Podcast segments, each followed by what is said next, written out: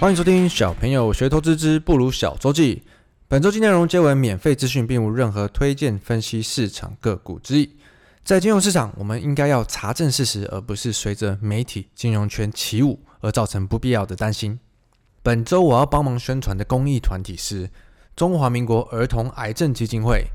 每年台湾有五百到六百个被确诊儿童癌症的小朋友，其中血癌为最大宗，治愈率虽已提升到九十 percent，但是在治愈的过程中，很多父母必须放弃工作，全心的照顾小孩，而且长期的治疗，其实医疗的花费也非常的庞大。儿童癌症的医疗没有花费到全民健保特别大的部分，是因为很多的自费药物都是由儿童癌症基金会自费帮病童支付。寄给我 email 的这位妈妈也有跟我分享她自身的经验。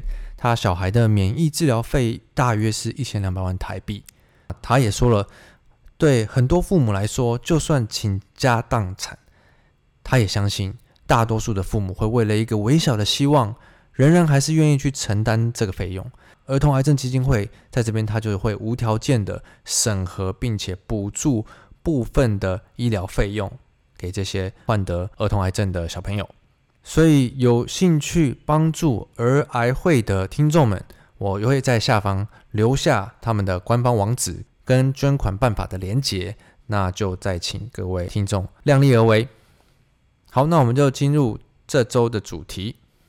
首先，我们来看看世界的经经济指标——原油价格吧。原油价格这周又创了新高，创高后随即拉回，所以其实目前周五下午的价格跟上周差不多。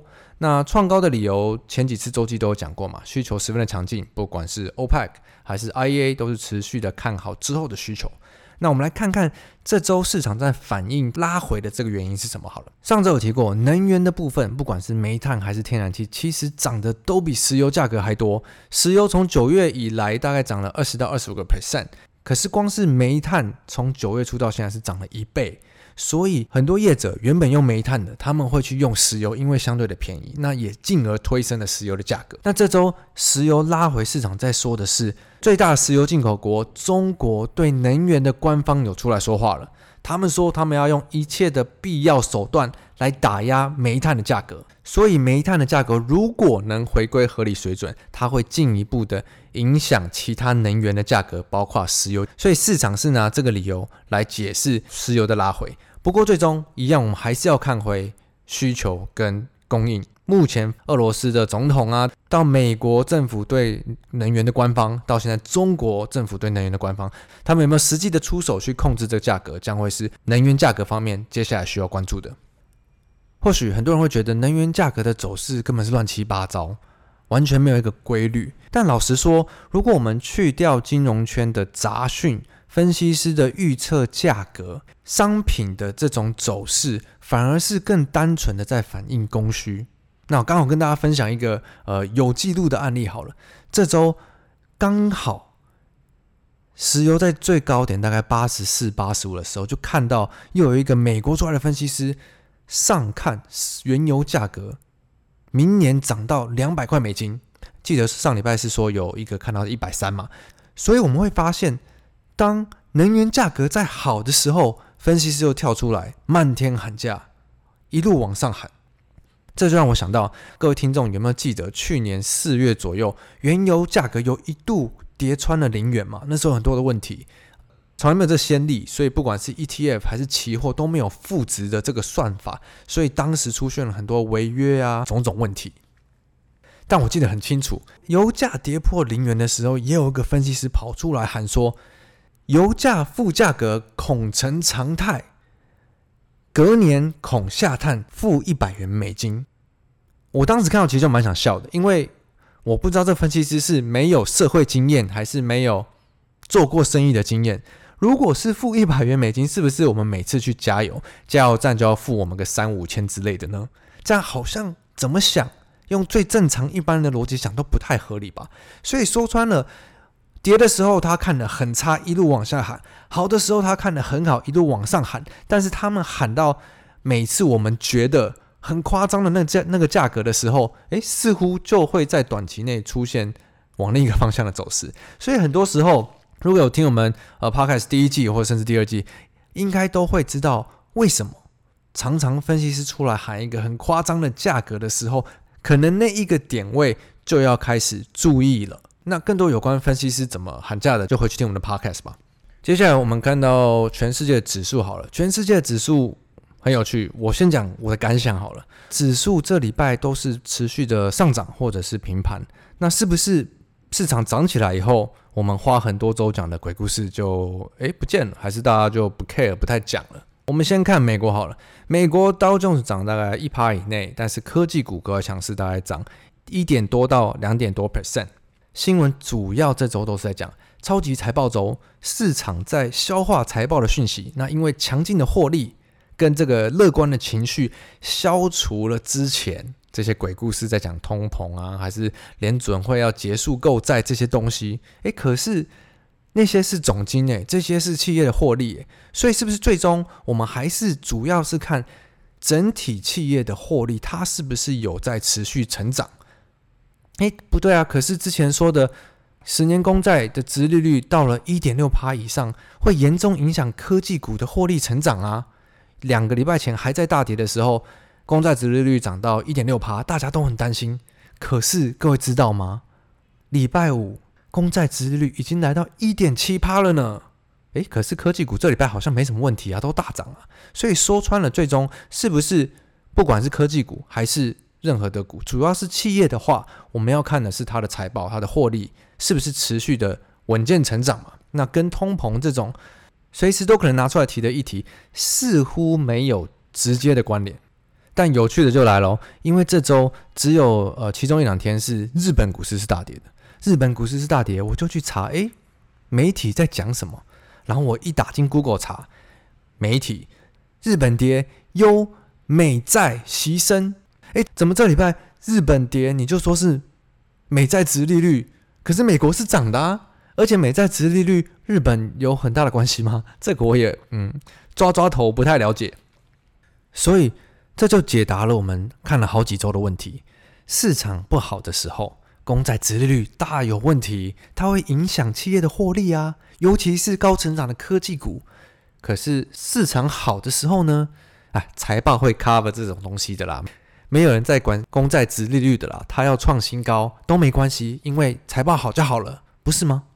那另外美国这边新闻比较大的还有比特币这周的价格又创了历史的新高，那因为首档的 ETF ProShares Bitcoin Strategy 在这礼拜上市了，市场都很看好，也吹捧比特币将会是比黄金更好的一个通膨的工具。那我们这边再看回来中国香港好了。这礼拜大约是平盘，可是我们看到中国这周的期货其实是一路的上涨。说好的恒大呢？说好的限电的问题呢？恒大它还是持续的有一些债务没有办法履约，因为它缴不出钱。然后它之前的收购原本要被广州地商这个和生创展的收购也告吹了。诶，可是为什么我这一周已经完全没有什么看到了陆板雷曼的这种言论了呢？好像只有在他刚爆出来的前一两周，会一直拿出来说，陆板雷曼这个非常严重，因为那时候市场不好嘛。诶，这周市场没事了，跟公债殖利率一样，这个好像也没什么人在讲了。所以说穿了，并不是因为他们不好，市场跌，更是像市场跌了，拿那些理由来讲为什么市场跌。这就像我在我们 Podcast 第一季提到好几次的，因为工作的关系，我在金融业的时候。我需要跟客户解释每天为什么上涨下跌，有时候应该说常常我都觉得我的理由是乱掰的，可是传一圈回来，它就变成真的了。那市场可能就会这样解读，这就是为什么每天的上涨下跌都有理由的来源。那最后我们看回台湾，台湾的加权指数这周涨了二点八个 percent，但是持续上周的涨势，但因为光看技术面的话，它还是压在季线下，所以。呃，看空的人似乎也不少，似乎还是觉得呃这边是在反弹。但如果我们以整个世界的指数看起来了，欧美创新高的创新高，然后涨回靠近新高的指数也不少。那包括美国的科技股也是蛮强势的，所以似乎没有特别需要看空台湾的理由嘛。那我们来看看这周的金流都在往哪里走，涨什么东西好了。上周有提过。台积电的法说后，一定要关注台股的金流是不是往台积电指出的族群流。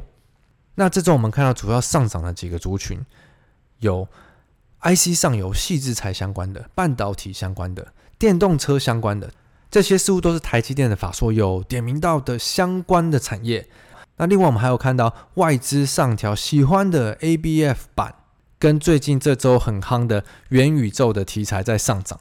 那这周金牛不一样的地方是，我们有提到上周市场在台积电法说前不太好的时候，还是都是在涨题材为主，但是呃，我们看不出获利营收的这些相关的族群比较多。但这周我们有看到法人在关注的 IC 上游矽智财格外的强势。然后 ABF 也是跟一些电动车用相关的族群，那这些其实因为是有法人在关注的，相对的找出来的营收获利数字都是比较有所期待的。那当然同时间也有 Facebook 要做的元宇宙，台湾的厂商虽然也不知道要怎么受惠，可是只要搭到元宇宙的题材，不管你是亏损的公司还是完全没有数字的公司，就是题材面的，它也可以涨得很强势。总结来看，台股这礼拜的金流是从原本在跑的题材，那就是做动能那块的人，跟法人看好、会买、喜欢的这个族群都开始跑起来了。那这样明显的，其实行情它就是逐渐的在增温、在变好。光是看成值排行的前十名、前二十名，我们可以看到平均的成交的金额开始有放大了，然后市场的激情有慢慢的在逐渐增温。主要来说，台积电法说以后，明显的台股的金流是持续的往电子的部分流入。那传产这边其实就是持续的下降。我们光是看成指排行的标的里面，传产股就越来越少了。所以接下来的主流看起来就是往电子走的机会明显大很多。那看完内容以后，台股的部分看起来也是持续加温，然后开始有新主流的出现。并且有资金的涌入，所以似乎也不是太需要在这个位置看衰台股。那接下来我们下周就要持续的观察，所谓涌入电子、半导体、IC 细制材这块的主流的形成，它可不可以持续？强势的价格跟趋势，它能不能延续到下周的走势，就会是我们观察的重点。这周的小周记就分享到这里喽，祝大家周末愉快，Happy Weekend！我是布鲁，下周见，拜拜。